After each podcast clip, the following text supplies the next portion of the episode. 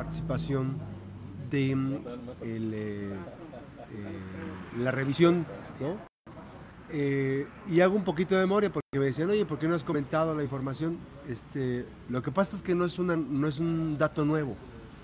Es más, en 2021, en el mes de mayo, la primera semana, nosotros hicimos un ejercicio muy interesante con varias personas, aspirantes a la gobernatura, donde yo les preguntaba cuál, cuál es tu fortuna que tienes. Y la fortuna que hay precisamente sobre temas relacionados con las propiedades. Y le preguntamos a Indira Vizcaíno Silva cuál era su fortuna. Y ella, recuerdo de memoria, me decía, yo nací sin fortuna y sin algo, tipo de la canción. Pero además, adicionalmente a ello, eh, hubo una situación de que yo le preguntaba casas, coches. Bueno, dice, no, pues este, casas, este, la vendí para pagar una deuda. Estoy citando de memoria, porque ahí está la entrevista. Ahí está la, sí, la entrevista, el live stream que hicimos. La vendí para pagar, para pagar una deuda. Entonces la gobernadora, entonces candidata a la, a la gubernatura del estado, eh, hablaba precisamente sobre este tema relacionado con eh, la participación y este, que eh, no terminaba de aterrizar. Y yo le pregunto, todavía le pregunté, oye, casas nuevas, departamentos, y ahí fue cuando dijo, tengo un departamento con mi hermana, y al principio dijo, voy a pagar una deuda con la casa que vendí. Ah, pero dijo, vendí una casa y pagué una deuda. Entonces después, cuando le pregunté sobre casas nuevas, me dijo, hay un, precisamente acabo de comprar una. Entonces, estoy citando de esto de memoria.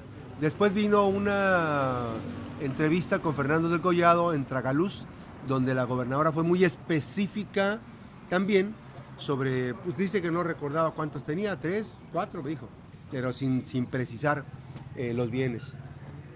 Eh, recientemente se acaba de dar un testimonio por eh, una, un periodista que de muchos años de periodismo este, hablaba precisamente sobre una investigación que se hizo, pues más que este, nada, pues es un resultado de la, de la información que se ministra en las páginas de la Contraloría.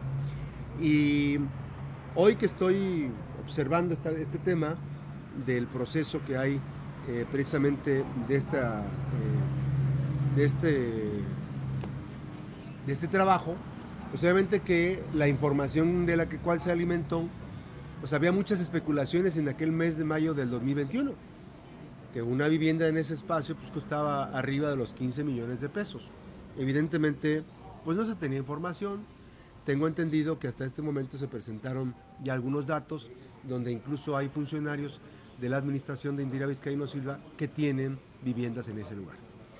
Le decía usted, para nosotros no era nuevo, porque ya lo habíamos dicho, para nosotros no era nuevo y en función de ese tipo de cuestiones, pues bueno, hay interpretaciones que podrían hacerse, pero nosotros no nos queremos aventurar a hablar sobre comisión de delitos ni a, ni a fustigar porque finalmente lo que tiene que cuadrar es cuánto ingresó y cuánto es lo que compraste.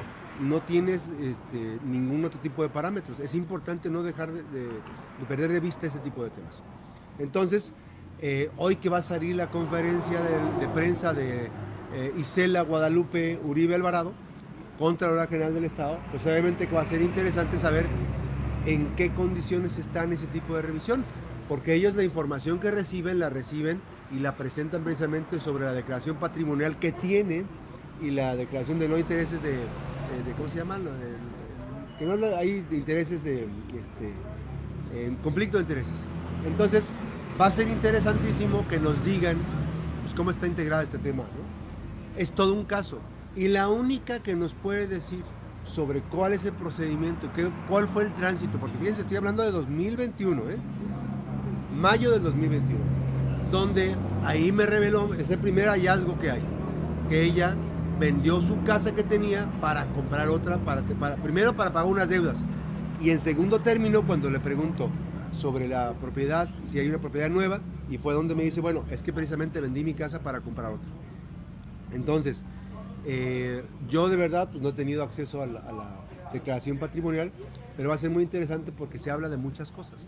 Y más que especular, yo sí quisiera remitirme a la información que pueda dar la gobernadora y los demás funcionarios, que finalmente este, ya se ha hecho toda una historia larga y tendida, pero para mí lo que me parece importante es saber pues, cómo se integra el patrimonio de un funcionario, de una funcionaria, ¿no? Máxime que viene en medio de todo este rollo. Y fue en el mes de, en esos meses, ya como gobernadora, que vino el presidente de la República y habló sobre quienes compraban carros de lujo, que compraban esto, que, no, estarían, no deberían estar en, el círculo cercano al proyecto. Entonces, este, ya han construido muchas historias, pero va a ser interesante saber hacia dónde va este tema. ¿Cuáles los tiempos y momentos de la compra de la vivienda? Segundo punto, eh, ¿con qué recursos lo hizo? Si, a nosotros nos dijo que era para comprar una vivienda, bueno, pues se intuye que compró, que vendió su casa para comprar otra casa y que si pagó cierta cantidad, pues se supone que liquidó. Eh, de acuerdo a la información que yo no me consta, pero que se está difundiendo, es que ella pagó la casa, este, ya está pagada la casa, el crédito. Entonces, eh, las imágenes que están ahí en el reportaje son imágenes viejas, porque no viene incluso el departamento que le construyó a los elementos de seguridad que están resguardando su seguridad de la gobernadora. O sea, todavía falta saber ese tipo de cosas. Entonces es importante no perder de vista todo este tema que se está generando, pero tampoco pues caer en especulaciones. Yo, para mí es una especulación, especular sobre el origen, este, de dónde agarró el dinero. Pues bueno, pues personas pueden tener ahorrado su dinero. No estoy justificando con ello, pero sí me parece importante saber cuál es la ruta del recurso, cómo llegó ese recurso, cómo se pagó esa casa, y obviamente que también este, muchos políticos, no solamente ella, muchos políticos, funcionarios, ex procuradores, este, ex gobernadores, tienen, tienen vivienda en este lugar. Y no es delito, el tema es saber aquí cuál fue la ruta del recurso económico para adquirir un bien como el que se encuentra. Y además no son casas, este, que digas tú, tan... Pues son, yo les voy a decir, bueno, a lo mejor se van a sentir mal, mejor no lo digo. Es más, lo voy a decir, ni modo, que se enojen. son casas de interés social este, en un coto privado, porque las dimensiones no son tan grandes. Una vivienda de 500 metros cuadrados no es una vivienda, no es una residencia, está en un coto privado, es diferente. Pero bueno, este, pues puede tener una alberquita, puede tener esto, puede tener otro, pero son casas como que de interés social, pero son exclusivas cuya construcción y el diseño aprovechan más los espacios. Ese es el talento de los arquitectos, las arquitectas que están en ese. Entonces, sí es importante no perder de vista. Eh, ahí queda el tema, Hoy vamos a ver qué dice, estamos checando con mi compañero Daniel Sebastián para que dé seguimiento puntual sobre las declaraciones patrimoniales. ¿Qué se hace con una declaración patrimonial? ¿No investiga la Contraloría? ¿Investigan o no investigan el, origen del recurso? Eh, porque ella le antecede la declaración patrimonial del año 2020 y le antecede la del 2021 y le antecede la del 2019 porque ella fue funcionaria federal, fue delegada a los programas federales desde que entró el propio Andrés Manuel López Obrador. Entonces, ahí está la ruta, está la ruta de, los recursos. Y sí, vuelvo a insistir, en, aras del tema fundamental, no hay que caer en especulaciones que, pues ahorita trae una ruta ahí, pues está, chistoso porque contrastan el reportaje que hizo, eh, en la entrevista que hizo Fernando Alcollado en Tragaluz, junto con eh, todo este trabajo periodístico, pero además finalizan con esa desafortunada declaración que le dio a,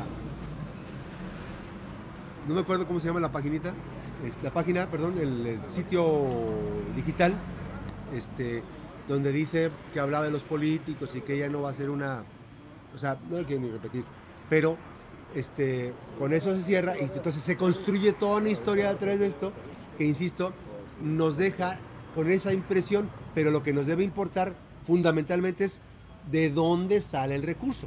Que le digo, en el mes de mayo de 2021 nosotros le preguntamos, Fuimos el primer medio de comunicación que se aproximó a la adquisición de los bienes de la gobernadora, entonces candidata a la gobernatura, y, y él, lo más importante es no desviar la atención, fundamental decir, ¿de dónde?